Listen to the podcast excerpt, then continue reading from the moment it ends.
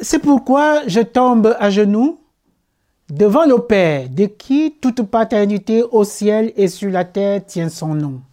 En Afrique, un couple marié qui ne peut pas avoir d'enfant vit un double drame. Celui de l'absence, bien sûr. Pas d'enfant à bercer, à cajoler, à voir grandir, à éduquer, pas de signe vivant de l'amour donné et reçu. Mais en plus, il y a le regard des proches et des voisins. C'est pourquoi chaque naissance est accueillie comme un immense don. La naissance d'un enfant est toujours la réalisation des promesses de vie. Sans l'enfant, la vie s'arrête. Mais avec la naissance, c'est la vie qui continue. C'est le clan qui s'agrandit, la famille qui transmet, le père et la mère lèguent à l'avenir. La vie qui prolonge la longue chaîne humaine. Avec Jésus, c'est la même chose.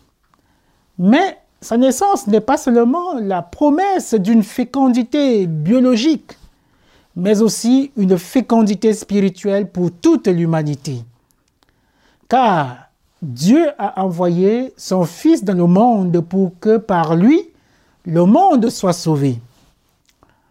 En envoyant son Fils dans le monde pour le sauver, le Père veut sauver euh, tous ses enfants, les sauver de la mort et leur partager sa vie éternelle.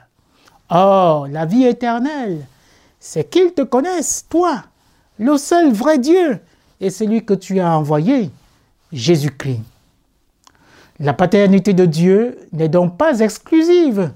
Elle ne se cantonne pas à une famille, un clan, une tribu, une race. Elle est ouverture et accueil de tous les hommes. Elle rattache tous les peuples à une même et unique paternité. Connaître le Père à travers le Fils et le reconnaître comme Dieu et Père de tous les hommes, voilà la mission de Jésus. Jésus vient combler non seulement l'espérance d'Israël, mais aussi libérer tous les hommes de la peur, de l'incompréhension mutuelle, de l'éloignement de Dieu. Sa naissance offre un nouveau départ pour toute l'humanité, une nouvelle création avec de nouveaux liens entre les hommes, des liens de vie, d'amitié et de fraternité.